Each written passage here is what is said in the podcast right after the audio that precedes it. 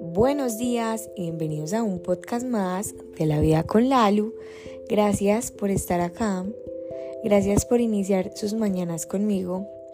Bueno, el domingo estábamos en un entrenamiento y nos reunimos un, como un grupo pues, de mis compañeros de equipo em, y yo nos pusimos a hablar de muchas cosas, de las relaciones, de los despechos, de los desamores, eh, de las diferentes situaciones que hemos pasado, digamos, con relaciones con las personas, sin ni siquiera ser solamente como pareja de uno, sino conociéndolas y todo eso. En medio de la conversación, eh, llegamos al punto de cuáles eran los no negociables de cada uno. Y es muy importante. A veces decimos como yo quiero una pareja, quiero que esa pareja me ame, quiero que esa pareja me consienta, me, me, me. Entonces estamos idealizando como la pareja, o sea, le estamos dando un montón em, como de órdenes, de predisposiciones a la pareja que vamos a encontrar y si probablemente no hace ese tipo de cosas, no vaya a ser como una pareja de que pueda durar una relación duradera, por decirlo así. Sin embargo, si hay cosas que uno, digamos, no tiene como no negociables. Por ejemplo, para mí un no negociable es una persona grosera. O sea, la verdad, yo no puedo con las personas groseras y ni siquiera es como groseras de vulgaridades, porque yo me considero que a veces soy muy vulgar, eh, pues o digo como palabras feas y todo eso, pero no ser irrespetuoso ante el otro. A eso me refiero con grosería y la grosería no solamente es con palabras, sino con, con hechos, con tonos de voz, ese tipo de cosas, digamos que es algo de los no negociables míos.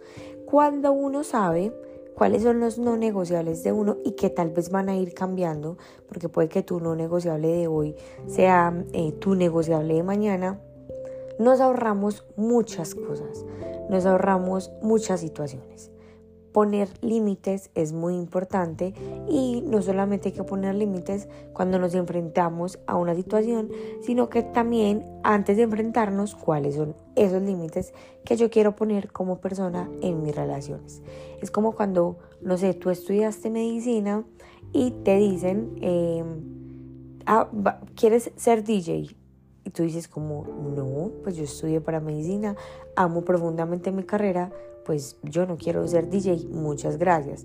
O no sé, te ofrecen una eh, te ofrecen un, un puesto para que seas veterinaria y tú no, tú solamente te gusta medicina para los seres humanos y tú dices, no, es que a mí no me gusta.